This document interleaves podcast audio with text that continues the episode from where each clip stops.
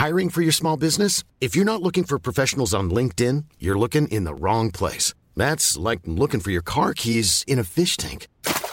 LinkedIn helps you hire professionals you can't find anywhere else, even those who aren't actively searching for a new job but might be open to the perfect role. In a given month, over 70% of LinkedIn users don't even visit other leading job sites. So start looking in the right place. With LinkedIn, you can hire professionals like a professional. Post your free job on linkedin.com slash people today.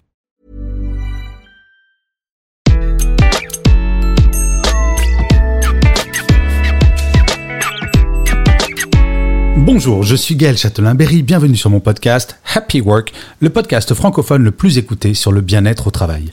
Pour cet épisode, j'ai choisi de vous parler de présentéisme.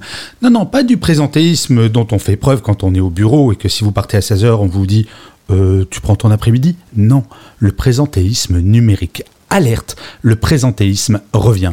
Avant la pandémie, nous en parlions déjà beaucoup du présentéisme, le fait de rester au travail juste pour être là, pour faire acte de présence alors que l'on n'a plus grand-chose à faire, pour ne pas dire rien. Et oui, ça fait bien de partir tard. Dans l'inconscient collectif, partir tard est synonyme de motivation, d'implication, d'engagement. Mais quelle blague Une preuve Déjà, en 2016, une étude faite par le cabinet Olfeo avait montré qu'un salarié passait en moyenne 1h15 chaque jour sur ses réseaux sociaux personnels alors qu'il était au travail. Il passait 1h15 à scroller sur son Instagram ou à regarder des vidéos de petits chats sur YouTube. Et oui, 1h15 en moyenne. Et puis la pandémie est arrivée. Le présentéisme physique disparaît d'un coup avec le premier confinement. De fait, nous n'allions plus au bureau et à marche forcée, tous les salariés découvrent le télétravail à 100% ou malheureusement le chômage partiel bien évidemment. Beaucoup, dont moi, pensaient que ces confinements suivis de retour au bureau seraient le début d'une véritable prise de conscience concernant la notion de présentéisme. Cela a été le cas, en partie.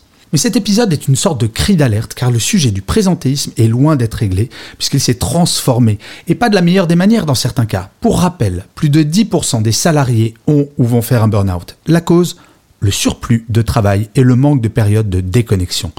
Mais que s'est-il passé? Alors tout d'abord, le présentéisme numérique est devenu une norme. Toutes les personnes qui ont connu le télétravail forcé des différents confinements l'ont bien vu. Augmentation du nombre d'heures travaillées, absence de période de déconnexion totale, y compris bien trop souvent le week-end. Pendant ces périodes de confinement particulièrement anxiogènes, être sur le pont 24 heures sur 24 et 7 jours sur 7 était une sorte de preuve de son engagement face à la crise traversée. Bien entendu, avant la pandémie, ces salariés qui étaient capables de faire un email un samedi à 23h existaient déjà. Mais là, la tendance est pratiquement devenue une norme. En temps de crise, cela paraissait pratiquement normal, surtout pendant le premier confinement. Après tout, nous étions toutes et tous passés en mode panique, prêts à tout pour sauver nos boîtes. Malheureusement, de mauvaises habitudes ont été prises. Ce télétravail à 100% laisse des traces, avec un fond de culpabilité d'être en télétravail. Et si mon boss pensait que je ne fais rien? Telle est l'angoisse que beaucoup d'entre vous m'ont rapportée. Malheureusement, cette angoisse n'a pas disparu, voire elle s'est accentuée avec la différence de valeur accordée par certains managers au travail en présentiel versus le travail en distanciel. Alors il y a une solution, il faut passer en mode de gestion par objectif, comme je l'ai déjà expliqué dans un article qui s'appelait Travail hybride, mode d'emploi. Mais surtout, il me semble absolument essentiel que tous les managers soient extrêmement clairs sur le fait qu'ils et elles accordent autant de valeur au travail fait en présentiel ou en distanciel. Chaque équipe devrait parler clairement de ce présentéisme numérique et établir des règles que chaque membre devrait respecter. Pas d'email passé une certaine heure ou le week-end. Et ne même pas dire, sauf en cas d'urgence, une urgence ne se traite jamais par email. Je vais vous raconter une anecdote consternante pour vous le prouver. Le directeur de la sécurité d'une tour à la défense m'a raconté qu'un jour, il a reçu un email d'un salarié disant euh, Ça sent le gaz dans mon bureau, je fais quoi euh, Je ne sais pas vous, mais prendre son téléphone m'aurait semblé un tout petit peu plus prudent, non La deuxième chose, c'est qu'il y a une nouvelle forme de présentéisme physique. Trop de managers mettent une énorme pression aux équipes en leur faisant passer des messages un tantinet sournois pour expliquer que pour maintenir le lien dans l'équipe, c'est tout de même vachement mieux le présentiel. Malheureusement, trop souvent, ce discours est tenu par des managers anti-télétravail, qui n'accordent que peu de confiance à leurs équipes. Il me semble très, très urgent qu'un discours clair soit tenu dans toutes les entreprises pour valider le fait que le télétravail fait désormais partie de la réalité du monde du travail. Pour toujours, il n'y aura pas de retour en arrière. Par ailleurs, les entreprises voulant garder leurs talents et en attirer de nouveaux n'auront pas le choix, comme le montre un sondage OpinionWay pour Slack, plus de la moitié des moins de 35 ans sont prêts à changer d'employeur si celui-ci venait à imposer le retour du présentiel à 100%.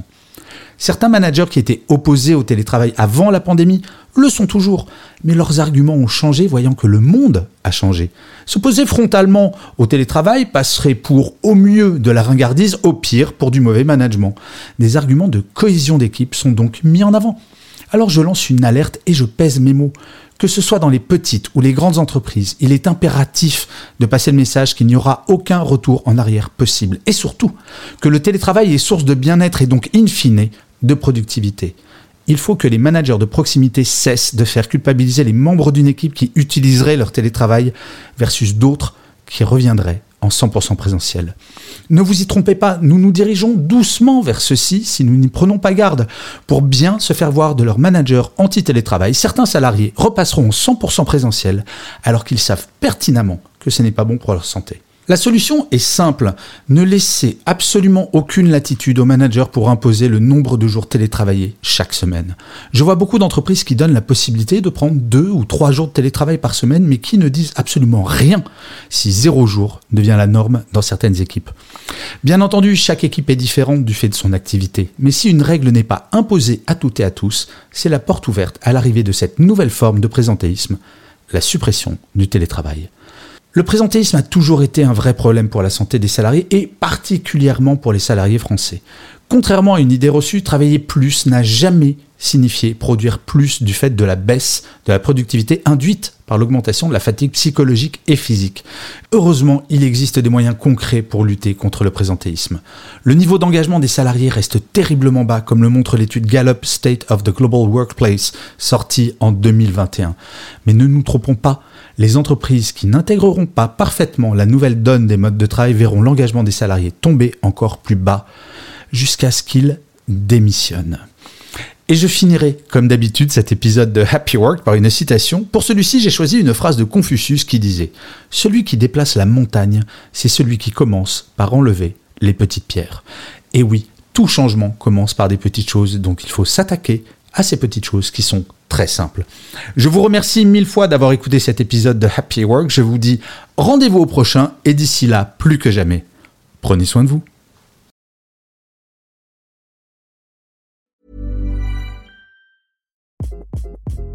Hi, this is Craig Robinson from Ways to Win, and support for this podcast comes from Invesco QQQ, the official ETF of the NCAA. The future isn't scary Not realizing its potential, however, could be. Just like on the recruiting trail, I've seen potential come in many forms as a coach. Learn more at Invesco.com slash QQQ. Let's rethink possibility. Investco Distributors, Inc.